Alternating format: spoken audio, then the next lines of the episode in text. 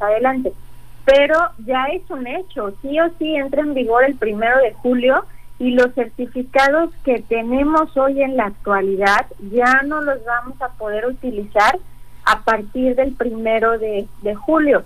Es por esa razón que es muy importante que ya estemos listos y tenemos intercambio comercial con Estados Unidos y Canadá para poder aplicar esta nueva certificación, porque como tal ya no existe el formato que conocemos hoy en día de certificado de origen que debe de cumplir con ciertas características e información, ya no, el TEMEC eliminó el formato y ahora se puede presentar la declaración de origen en cualquier documento.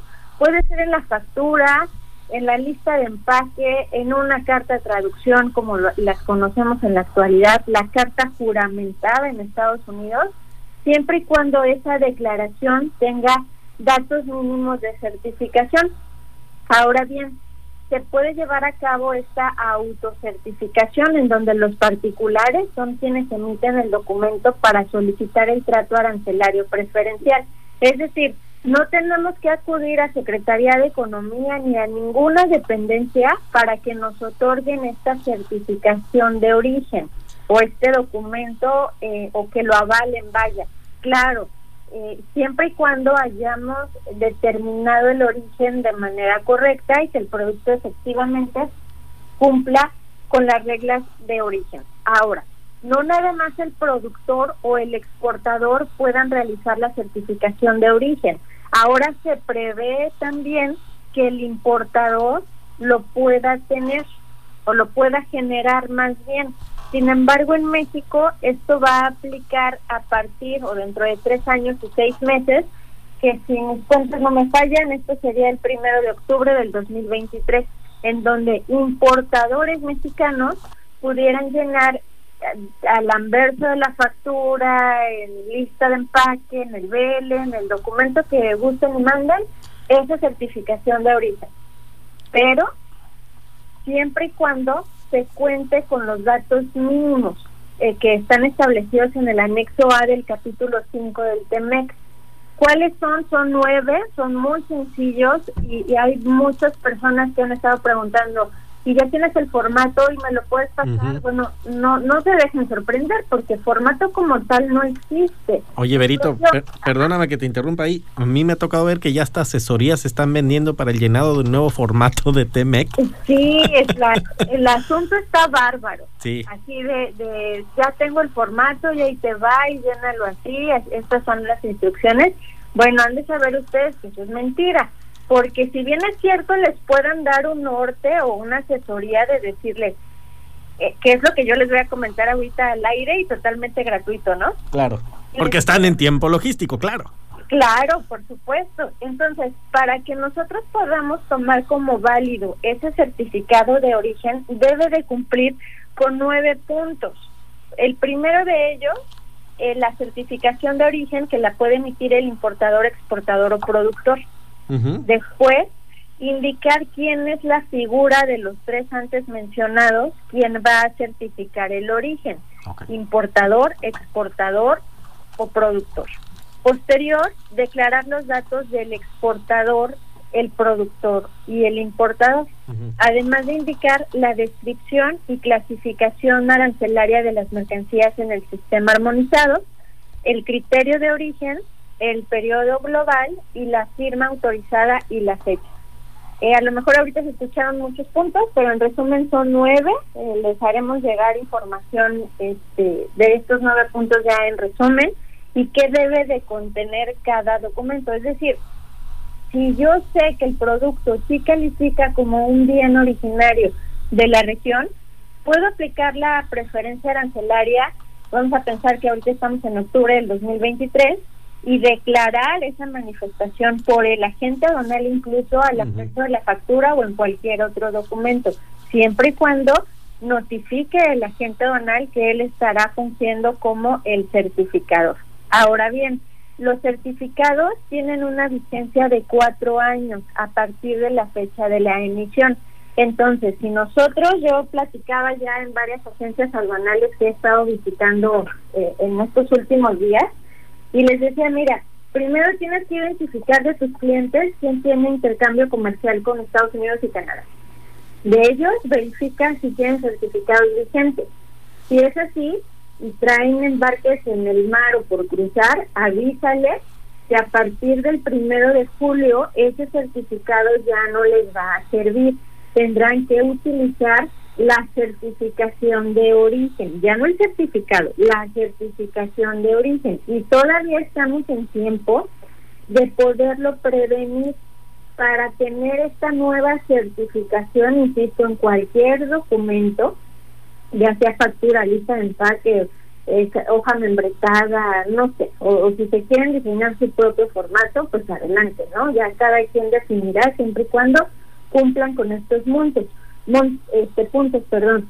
Esto porque a partir del primero de julio ya no será, y perdón que sea tan repetitiva porque esto sí es sumamente importante, ya no podrán utilizar el certificado de origen que conocemos hoy, tendrá que ser la certificación pero ¿qué va a pasar si hoy no presto atención y digo, es que todavía no lo publican en el diario oficial y se va a prorrogar y no me interesa ahorita mucho ponerme al tanto? Bueno, si bien es cierto, todavía no se publica el decreto promulgatorio con las tasas y otros instrumentos administrativos en el diario oficial.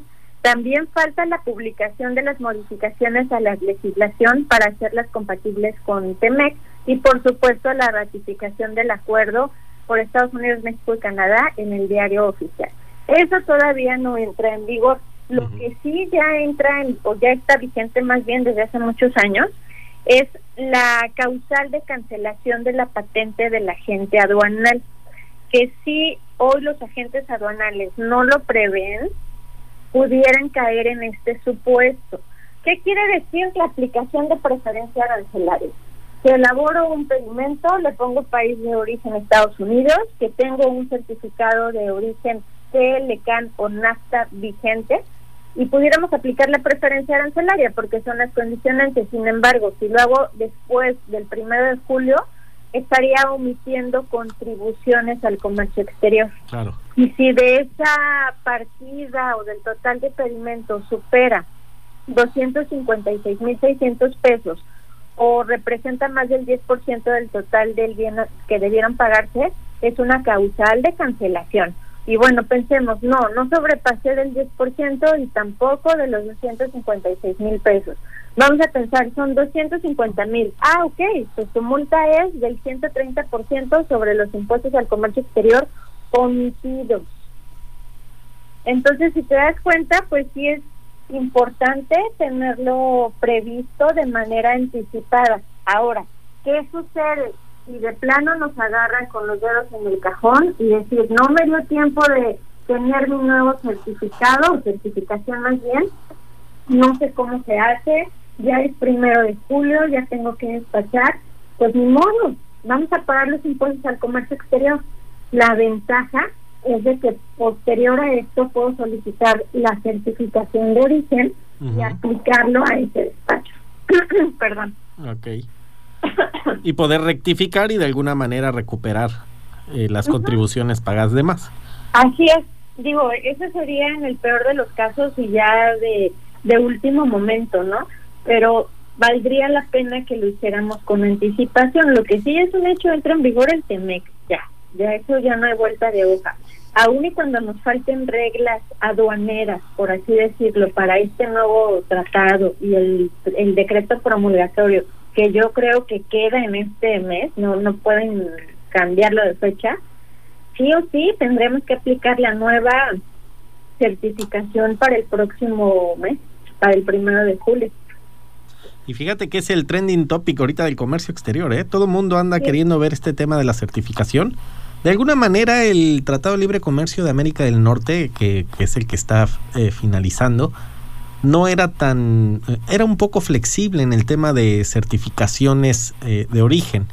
Y ahorita que se endosa esta, esta nueva modalidad, pues llega a ser, eh, obviamente estamos en un proceso de adaptación, pero creo que, que de alguna manera se nota la facilidad que se le está dando al bloque para poder certificar las mercancías, ¿no?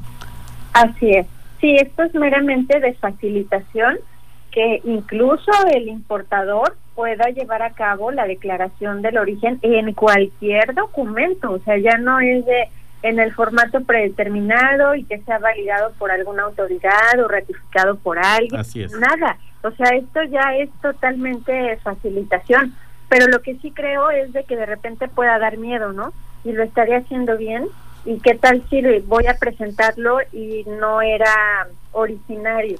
Bueno, ahora, cabe señalar que aun y cuando nos están dando esa facilitación en el llenado de cada que quiera o cada usuario, no implica que ya no se tenga que hacer el estudio de origen. Es correcto. Eso es aparte. O sea, no nada más es, viene a Estados Unidos, ah, pues aplícale preferencia arancelaria. No, tendríamos que identificar si se encuentra dentro de las reglas de origen, si cumple por un brinco o salto arancelario o bien si recurrimos a algún este valor de contenido regional por porcentaje, por ejemplo, ¿no? Eh, el mensaje sería a las personas que, se, que van a eh, certificar o elaborar los certificados de origen es tomar conciencia de que se les está dejando en sus manos algo que en algún momento dado las autoridades van a hacer revisión.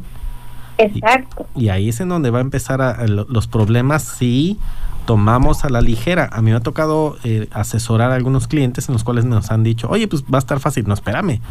Eh, no puedes tomar tan a la ligera, sobre todo por el tema de, de los porcentajes de valor de contenido regional y todos esos temas que, se requieren para que tú puedas certificar que tu mercancía realmente goza de trato arancelario preferencial del, del bloque comercial. Claro, así es. O sea, sí está fácil la declaración, pero lo que sigue siendo complejo es la determinación del, eh, del origen de las mercancías, de verificar si efectivamente cumple o no.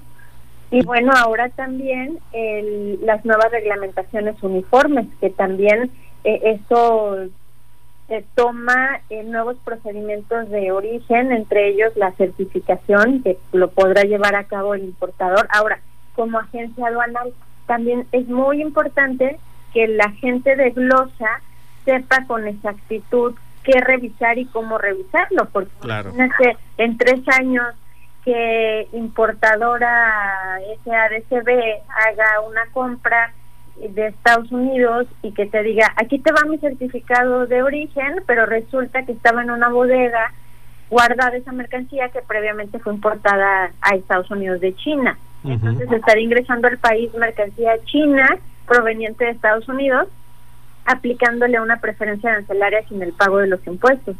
Y no sería así de sencillo, ¿no? O sea, se puede prestar a que algunos se puedan portar mal. Claro. Es decir, este, de jugar con los papeles, jugar con la información, y si ya no hay algún papel de por medio ratificado y es solamente en cualquiera con los nueve puntos, como agencia donal tendrían que reforzar eh, las revisiones a los certificados, bueno, no han certificado, a la certificación de origen. Claro, claro. Y en resumen, Berito, ¿cuáles serían tus consejos para, para todos aquellos que, que vamos a tener contacto con esta, esta nueva certificación?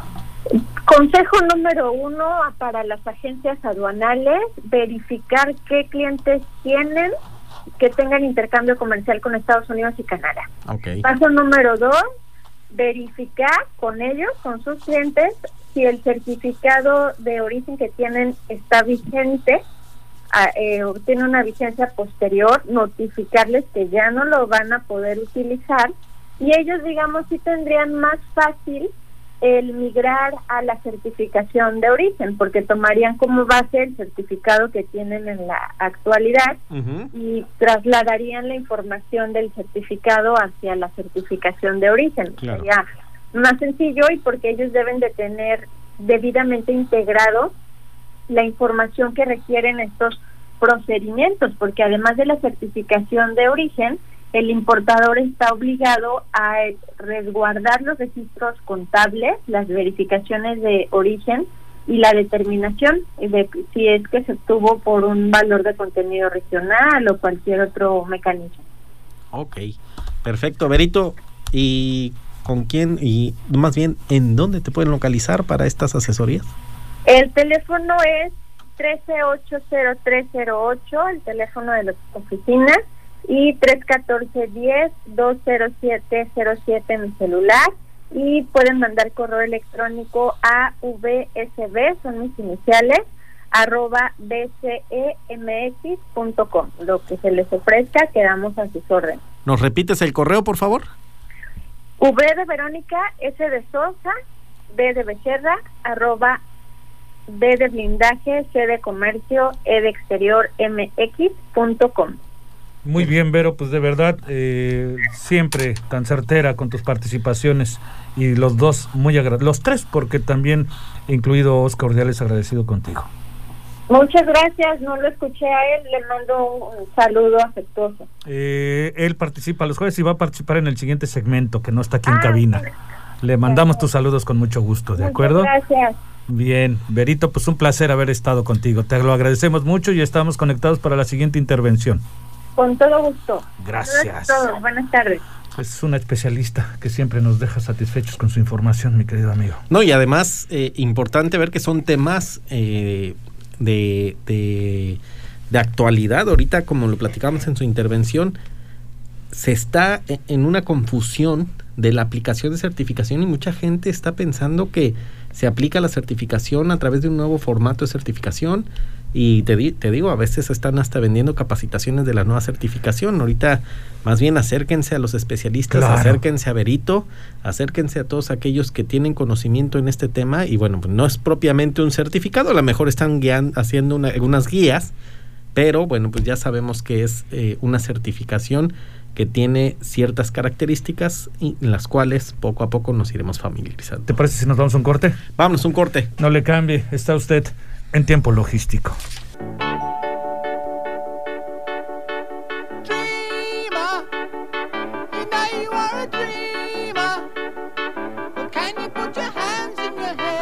Bien, bienvenidos otra vez a este segundo segmento de tiempo logístico. Gracias por continuar aquí con nosotros y con ese fondo que nos ponen ahora Lenin, que nos acompaña en la, en la operación Supertram un gran grupo, una gran agrupación. Pero bueno, nosotros vamos a la materia del comercio exterior y eh, tenemos a través de una nueva modalidad a Oscar Urdiales, el famoso Tigre, que está con nosotros. Bienvenido, mi querido Tigre, ¿cómo estás? ¿Escuchas, Tigre? Bueno, pues entonces nosotros, eh, Tigre, Oscar Urdiales, que está a través eh, de una nueva modalidad que estamos haciendo. Eh, eh, está con nosotros y nos va a compartir información. ¿Qué pasó, Paco? Raimundo, muy buenas tardes a toda la gente que se está conectando, como siempre, a tiempo logístico desde, hace más de 15 años. ¿Cómo me escuchan? ¿Estamos todos bien? Está perfecto, te escuchamos perfectamente bien. Muy bien, muchísimas gracias y pues vaya, como bien decimos aquí, estamos tratando de dar con las principales notas de comercio exterior. Fíjense que tenemos una nota importante porque tiene que ver con una de las cuatro terminales que actualmente trabajan en el puerto de Manzanillo, que es Hutchinson, porque Hutchinson Port, TILH, estrena un servicio en el puerto de Manzanillo. Eh, en este caso, Hutchinson Port, de la terminal intermodal logística localizada en el estado de Hidalgo, ya cuenta con un nuevo servicio en el que a través del ferrocarril suma a Manzanillo como un nuevo puerto marítimo en sus conexiones intermodales. Después de varias reuniones de trabajo entre Hutchison Port, TILH. Sí, continúa, continúa, Tigre, te escuchamos. Sí, eh, parece ser que eh, eh, estamos experimentando nuevos métodos para poder compartir con todos ustedes la información del comercio exterior. estamos sumando nuevas tecnologías en las cuales pues estamos haciendo pruebas y les agradecemos su paciencia, su consideración al respecto, pero por supuesto que Oscar Urdiales va a continuar con su información que nos está compartiendo. Aquí lo importante es ser que de alguna manera eh, en tiempo logístico nos hemos tratado de estar adaptando siempre a las nuevas tecnologías y bueno, finalmente lo que estamos buscando es eh, la implementación dentro de todo lo que se ha manejado a través del COVID y la necesidad que se tiene precisamente de, no tener una, una este, eh, reunión eh, física y bueno, pues lo que se está buscando es esto. Tigre, ¿ahí nos escuchas? No parece que tiene por ahí una falla en, el internet. Y bueno, eh, básicamente él nos estaba platicando la información con relación a Hutchinson Ports, eh, pues eh, que la terminal intermodal, intermodal de, interior localizada en el estado de Hidalgo cuenta con un nuevo servicio y nos quería platicar todo este tema de las conveniencias que tiene para con, Manzanillo, la conectividad, él viéndolo desde una óptica como importador, como exportador y también como prestador de servicios del comercio exterior. Tiene un amplio panorama al respecto, con el cual nos, nos, va a aterrizar eh, eh, el análisis de esta conectividad que se está haciendo, porque pues parece ser certera, parece ser interesante eh, cómo lo está desarrollando. Adelante, Oscar, nos está escuchando. Sí, ok, Paco, perdóname, pero vamos a estar ahí probando con esta nueva tecnología. espero que me escuchen ya de manera mejor. Ok, este, comentarles, fíjate que después de unas reuniones de trabajo entre Huchi Support y Huchi Support Teamsa y Ferromex, se arranca este nuevo servicio MANEX, que son las siglas de Manzanillo Express, y con esto se está conectando Timsa, eh, Puerto de Manzanillo, con la terminal intermodal y logística de Hidalgo. Esto lo señaló Gabriel Vallejos, quien es el gerente de operaciones de la terminal intermodal. Esta semana arribó a la terminal de, Hidalgo, proveniente de Teams. Parece ser que... El contenedor de este servicio, cargado con papel y que se espera que en la siguiente semana llegue ya un segundo embarque. Con esto, Manzanillo se suma al servicio que está dando Hutchinson Port, la terminal intermodal Hidalgo, en donde ya tiene tres servicios que son el, Express, ASEX, que significa las pues ahora se suma Manes, que es Manzanillo Express. Este servicio se da como parte de una promoción con los mismos clientes de TIMSA de las ventajas que tiene el ferrocarril, ya que este modo de transporte incrementa la seguridad, reduce costos logísticos, permite un mayor volumen transportado y también brinda una logística más amigable con el medio ambiente, ¿no? Es lo que nos está señalando Vallejos, gerente de logística. Y, bueno, pues en esta tarifa logística de Manzanillo Express puede disminuir en un promedio del 22% el costo a, comparación con el transporte. Destaca eh, Vallejos que con este servicio se prevé un buen panorama para este 2020, pues como todos sabemos, en el primer trimestre eh, bajó muchísimo la operación y bueno, pues están esperando que el segundo trimestre, semestre del año ya, pues empezar a cerrar mejor, ¿no? Eh, también agregó que un objetivo a corto plazo es incrementar los volúmenes transportados a través del servicio de Manes, que se consolide ya como el que actualmente tienen por Veracruz y por Lázaro Cárdenas. Yo creo que Hutchinson por lo que está apostándole, amigos, un poquito la experiencia y, el, y el análisis con respecto a la nota, es voltear los ojos un poco al tren. Si bien es cierto, es una de las alternativas de transporte y una modalidad que tenemos en el puerto de Manzanillo, yo creo que con un trabajo adecuado, con una logística y con una buena operación, que no dudo que mi buen amigo además el director de PIMSA y su gerente comercial, es yo creo que está teniendo negociaciones, acuerdos, pláticas para que Romex pueda brindar este servicio y también que Hidalgo pueda ser una terminal logística intermodal que pueda estar abasteciendo de un servicio importante a todo lo que es la, el Bajío y el centro de la República Mexicana. Haciendo con eso, como ya lo hemos hecho en algunos otros programas, pues un poco más de, una otra alternativa de, de transporte, sobre todo multimodal, porque como bien sabemos, actualmente estamos con una enorme dependencia al tema carretero y en el tema carretero, bueno, pues ya lo vimos en días pasados, algún por temas de accidente, por temas de algún desastre natural, etcétera, pues estamos muy sujetos a poder tener lamentablemente algunas este, retrasos si en alguna de las vialidades pues le llega a pasar algo como lo pasó en días pasados en el puente Beltrán, Beltrán ¿no? Entonces yo creo que esta es una buena oportunidad de seguir utilizando el, ferrocarril. Yo creo que es, es un pulmón que le damos a Manzanillo.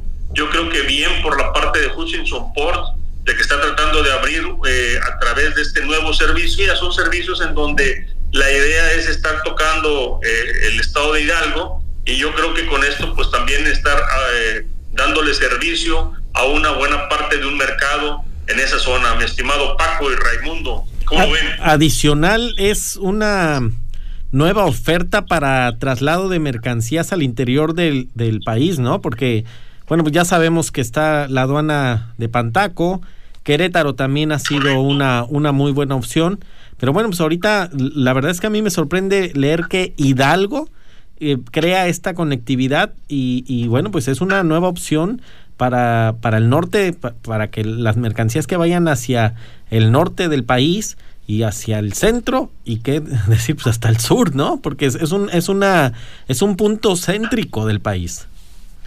Sí, y, sobre todo, mi estimado Raimundo, es importante aclarar que este servicio ya lo están ofreciendo a través de Veracruz y de Lázaro Cárdenas. Ustedes saben que en Lázaro Cárdenas, Hutchinson Port, pues es quien maneja el mayor número de operaciones en ese puerto. Y, y muchísimas me están platicando que muchísima de la carga que están trabajando por Lázaro Cárdenas también utiliza el, servicio ferroviario. Eh, yo creo que como comentario para nuestros amigos que siempre nos hacen el favor de, escucharnos, eh, en Manzanillo, afortunada y también desafortunadamente, pues contamos con la carretera y con el tren. Y digo desafortunadamente porque estamos muy dependientes, vaya, en ambos sentidos, estas vías de comunicación, tanto la ferroviaria como la carretera, pues este, siempre tenemos algunas... Eh, amanecemos siempre con, con, la idea de que ojalá no pase nada, porque cualquier suceso que puede interrumpir la vialidad en ambos, en ambos este, sentidos, pues sí nos puede afectar muchísimo la carga, como pasó, ¿no? Como pasó hace poquito con el puente de Beltrán y como ha pasado cuando alguna parte de la vía también se llega a, este, afectar, a dañar por un tema de, de por un tema natural, ¿no? Recordemos que en Manzanillo y en Colima, pues próximamente ya se dejan venir la temporada de ciclones, de huracanes, y que los deslaves en donde corren las vías ferroviarias, bueno, pues son vías que tienen más de 110 años desde que fueron creadas, entonces sigue siendo una misma ruta. Yo creo que hemos tenido una falta de visión a futuro.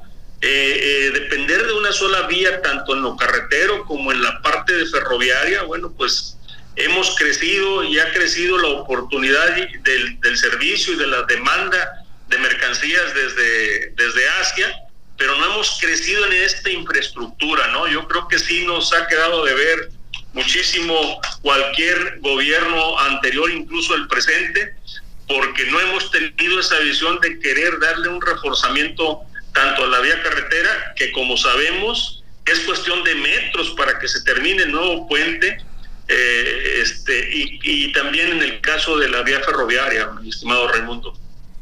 Sí, se vio en días pasados, como comentaste, con el accidente, ¿no? Que nos se estranguló totalmente la operación, no podía entrar ni salir nada a Manzanillo.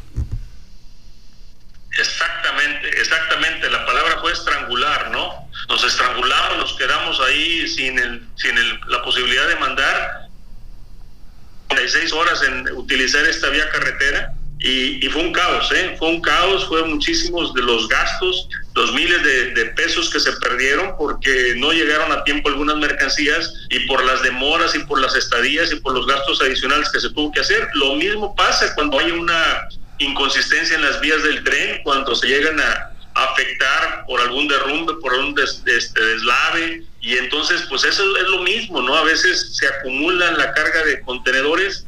Entonces, bueno, esto es aparte, yo creo que hay que apostarle, el campo está así, tenemos que apostarle a un crecimiento con la estructura que tenemos, pero no quitamos el dedo del renglón de siempre decirles a nuestras autoridades que si que los países crecen en la medida que los gobiernos federales le apuestan a las vías de comunicación en donde crecen cuando tenemos construcciones de aeropuertos de primer mundo, crecen cuando tenemos vías de carreteras de primer mundo, crecen cuando tenemos accesos de vías ferroviarias de primer mundo, donde tenemos realmente, no en el centro, no en el Bajío, sino en cualquier estado deberíamos de tener un centro de, terminal ferroviaria para poder hacer los movimientos e interconectarnos, eh, sobre todo por la orografía que México presenta. Es importantísimo ir considerando, imagínate un ferrocarril para la parte este de nuestro país o la parte oeste para Tijuana, para Ensenado, para Ensenada, un ferrocarril que nos pueda apoyar con esto o para la parte de, de Chiapas, Oaxaca y Yucatán, ¿no? Eh, yo creo que estamos muy centralizados, o sea, todo se pensó durante muchos años en abastecer al centro de la República, al Estado de México, a la Ciudad de México, definitivamente porque ahí se concentra la mayor población de nuestro país, pero también si queremos crecer, si queremos crecer de manera ordenada, yo creo que habría que considerar todo esto, por eso no dejamos, no quitamos el dedo del renglón de seguimos insistiendo que los gobiernos federales deben de tener una visión a largo plazo y no solamente tapar baches y tapar lo que les va presentando en el día a día. Claro, claro. Bueno, pues Tigre, la verdad es que como siempre, muchísimas gracias y, bueno, es un gusto otra vez estar compartiendo los micrófonos y la mesa de tiempo logístico y esperemos eh, vamos a estar afinando estas nuevas tecnologías para que en la medida de que vaya saliendo la, la prueba y el error podamos estar eh, en condiciones necesarias para poder estar transmitiendo a través de, estas nuevas tecnologías y bueno, tiempo logístico siga siendo tiempo logístico que hemos venido desarrollando durante los últimos años. Aquí, aquí lo importante, estimado Raimundo, Paco y toda la gente que nos escucha es que, que tengan la plena convicción, la plena confianza que nosotros en el programa estamos tratando de innovar con, unas, con nuevas medidas. Eh, muy pronto vamos a estar, precisamente parte de esta prueba de errores es esto, pero muy pronto van a poder tener sorpresas agradables a toda la gente que nos escucha, que no solamente nos puede escuchar a través del internet o el radio de su, de su vehículo, sino que también a través de, de un contacto más directo, estar en vivo, y eso, es lo que estamos tratando de buscar para una mejor eh, satisfacción de quienes amablemente nos acompañan todos los martes y todos los jueves. Bien, pues muy agradecido contigo, mi querido Oscar, por esta, esta colaboración que nos hiciste el día de hoy.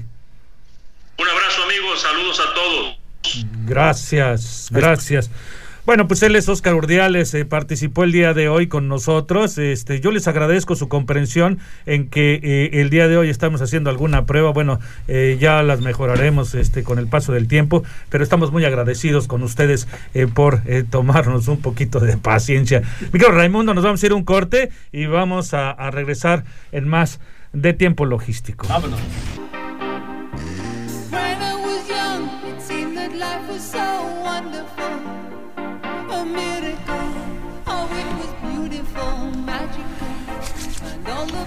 Bien, muchísimas gracias eh, por continuar con nosotros. Estamos aquí de regreso en tiempo logístico. Agradecido con cada uno de ustedes que participa en este programa a través del de, eh, internet, a través de, su radio, en su casa, en la oficina, donde esté. Muchísimas gracias a todos ustedes que nos siguen. 15 años que ya tenemos al aire y de verdad eh, suena fácil, pero ha sido toda una odisea eh, tener tiempo logístico al aire. Y bueno, nosotros este, vamos a continuar con esos eh, temas de subirnos a la tecnología, mi querido Raimundo, para sumar, para crear nuevas este, opciones de comunicación, por supuesto, especializada en la materia del comercio exterior. Sí, como hemos venido platicando, tiempo logístico está muy comprometido con el tema y la evolución del comercio exterior y el comercio exterior en sí está buscando la implementación de nuevas tecnologías. Em, en unos minutos vamos a hablar sobre el tema, pero finalmente desde hace muchos años el comercio exterior va evolucionando, va implementando nuevas tecnologías y no podemos concebir el comercio exterior de hace 20 años como el de ahora. Y no es el caso de tiempo logístico. Tiempo logístico estamos entrando y estamos en ritmo con el comercio exterior y bueno, pues poco a poco iremos implementando nuevas formas de llegar a, a, todos, porque finalmente somos una conexión, somos una plataforma para todos aquellos que se dedican al comercio exterior y las aduanas. Por supuesto, y bueno, hablando en ese enfoque directamente al tema del comercio exterior, de las aduanas, de la logística y del transporte, pues vámonos a, esta última información y, y va referente a, a la inteligencia financiera, al SAT eh, asociaciones aduanales eh, firman un convenio para eh, combatir directamente pues, los hechos de corrupción. Eh, el titular de la Administración General de Aduanas del SAT destacó que en estos momentos de contingencia es de suma importancia impuls impulsar a las aduanas por el papel clave de jugar eh, para la reactivación económica. Este es un tema eh, que, que pues, tú nos puedes compartir, mi querido Raimundo, pues debido a tu experiencia. Un, sí. Eres una personalidad que ha estado en diversos gremios referentes a, a, este tema del comercio exterior, de las aduanas, y estuviste algún tiempo dentro de las aduanas. Sí, fíjate que también en mi vida profesional estuve eh, trabajando en la aduana del aeropuerto de la Ciudad de México y en la aduana de Agua Prieta en Sonora. Y bueno, pues de alguna manera conocemos cómo está la, la, la, manera en la que se rige el sistema de administración tributaria. Pero bueno, vamos a hablar específicamente de lo que sucedió eh, el día de ayer. El día de ayer el administrador general de aduanas, Horacio Duarte, tuvo una videoconferencia con la Confederación de Asociaciones de Agentes Aduanales, con la CAREM. Situación que eh, yo la veo con muy buenos ojos, muy buenos ojos porque te puedo decir que los últimos tres administradores generales he estado siguiéndolos en, eh, en, su carrera, en su, en su evolución como profesionistas del comercio exterior, lo voy a decir entre comillas de comercio exterior, porque ninguno de ellos realmente es egresado de las filas del comercio exterior y de las aduanas. Ya platicamos muchas veces en esta mesa el administrador general de aduanas, el primero de la cuarta transformación, el maestro Ricardo Peralta, su, el punch que trajo, luego vino Ricardo Agüet, que para mí fue muy sombrío, muy oscuro, y hoy tenemos a Horacio Duarte, que lo veo que trae eh, primero eh, la bandera de la no corrupción, vamos a atacar a las aduanas, vamos a, limpiar las aduanas, pero eh, al principio eso daba miedo porque el discurso es, bueno, pues entonces vas a agarrar la guillotina y vas a agarrar justos por pecadores, pero hoy lo que estoy observando del de, de licenciado Horacio Duarte es que se está sentando con todos los actores de comercio exterior y fue el caso del día de ayer que junto con el eh, con inteligencia financiera, con la unidad de inteligencia financiera, tuvieron una videoconferencia con la Karen, en la cual pun, punto muy bueno en, dentro de sus publicaciones él dice que reconoce a las aduanas como una una eh, punto clave para la reactivación de la economía. Entonces, ya el discurso empieza a cambiar, Paco, ya el discurso ya no es eh, nada más todos contra la corrupción, sí, vamos claro, a, o sea, claro, ya empieza a haber un discurso en el cual eh, se reconoce el ente aduanero, se reconoce la profesión aduanera como eh, de, de, importancia para la economía. Uno de ellos es que eh, observo a este administrador que está trabajando, le está echando muchas ganas, eh, de alguna manera la limitante del COVID no ha sido uh, algo para él que le esté bloqueando para empezar a hacer las, las videoconferencias, las juntas con otras autoridades, ya se juntó otra cosa muy importante, se le ve una muy buena relación con, con la jefa del SAT, con, sí, con es, Raquel es, Buenrostro. Es un tema, es Eso es algo favorable, que, que, por supuesto. que, yo lo veo con buenos ojos. Sí, porque en, en, en administraciones, eh, en, en, direcciones pasadas había un, ciertos enfrentamientos y, y, bueno, la tendencia eh, siempre era eh, tener algo de duda en los procesos, si lo van a establecer o no lo van a establecer eh, el, el, administrador general de aduanas. Claro. Se sienta ayer con, con la Karen con la Karen se sienta y, y, eso es el mensaje que reconoce la figura del agente aduanal, reconoce la necesidad de trabajar con todos aquellos actores del comercio exterior y eso bueno, es un mensaje muy positivo, ¿no? Además de que está hablando dentro de todos estos discursos, la misma Karen le dice, bueno, no dejemos a un lado la implementación de nuevas tecnologías, lo que da luz a un proyecto que hemos tenido de pronto en el congelador, sale y entra el congelador que es PITA, y, este proyecto integral de tecnología, bueno, pues de alguna manera eh, se veía como que incierto su futuro. Yo creo que si este administrador general de aduanas entiende la necesidad de la implementación de nuevas tecnologías para las revisiones no intrusivas, estaríamos echando a andar este proyecto al 100% y bueno, pues también el hecho de que utilizaron una palabra que para mí me dio paz y tranquilidad aduanera, que es la facilitación aduanera. ¿Se ve un poco de luz entonces? Sí, sí, yo veo que es una, una persona que está empezando a entender o está queriendo entender, no sé si realmente lo entienda, porque finalmente su perfil académico y profesional no se aleja a la cuestión aduanera, pero ya está entendiendo, se está acercando a esos conceptos. Lo importante, ok, vamos a tener la bandera contra la corrupción, no hay ningún problema, no hay ningún problema, pero el problema sería que te dedicaras solamente a satanizar a toda la gente que tenga algo que ver con aduanas, agentes aduanales, autoridades aduanales, administradores, etcétera, etcétera.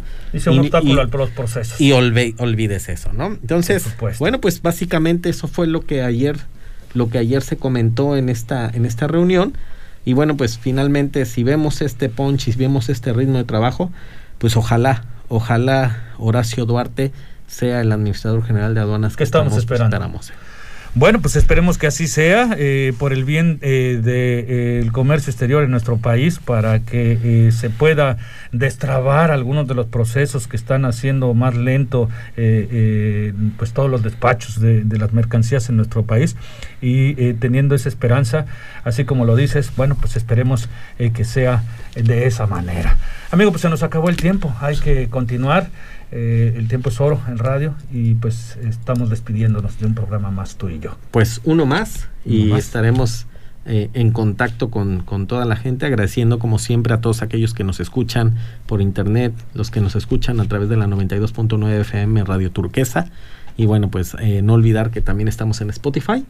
Y el día de mañana, bueno, sí, el día de mañana ya estarán estos programas, pero actualmente pues se tienen cargados la mayoría de los programas de tiempo logístico en Spotify. Por supuesto, escúchenos, este, eh, pues eh, participen a través de las redes sociales, sobre todo en el fanpage de Facebook de Tiempo Logístico, por si ustedes quieren participar eh, con algún tema o quieren que abordemos algo, con mucho gusto nos daremos a la tarea para satisfacer esas dudas o esa necesidad de, tener determinada información, con mucho gusto. Y también invitamos a los actores portuarios, a todos los actores del medio, a que participen. Este es una ventana informativa para toda la comunidad portuaria, para todo el comercio exterior. No nada más es de nosotros, es para todos. ¿Te parece bien? Bueno, pues un saludo a todos y un saludo a mi esposa Paola Saucedo y a Valentina. Mm, bien, muy bien, a Valentina hay que mandarle un saludo, por supuesto, a Alan Sevilla. Alan. Ahí está el saludo, amigo. Por supuesto, ¿eh? ya dentro de poco vas a sumarte más en otros proyectos que tenemos en la mano con tiempo logístico. Te lo agradecemos siempre tu colaboración en tiempo logístico. Y un saludo nada más a todos mis alumnos de clasificación arancelaria de ITEX. Un saludo. Bien, yo le agradezco a Lenin con esa sensibilidad que siempre tiene, esa inteligencia que tiene para participar con nosotros. Muchísimas gracias, Lenin, que está en los controles el día de hoy. Bienvenido a este horario, hermano. Muchísimas gracias. Bueno, hermano, pues nos vamos. Vámonos. Se acabó. Gracias. Se despide de Tiempo Logístico su amigo Paco Tobar. Somos la voz del comercio exterior. Tiempo Logístico. Tiempo Logístico. Permanece con nosotros.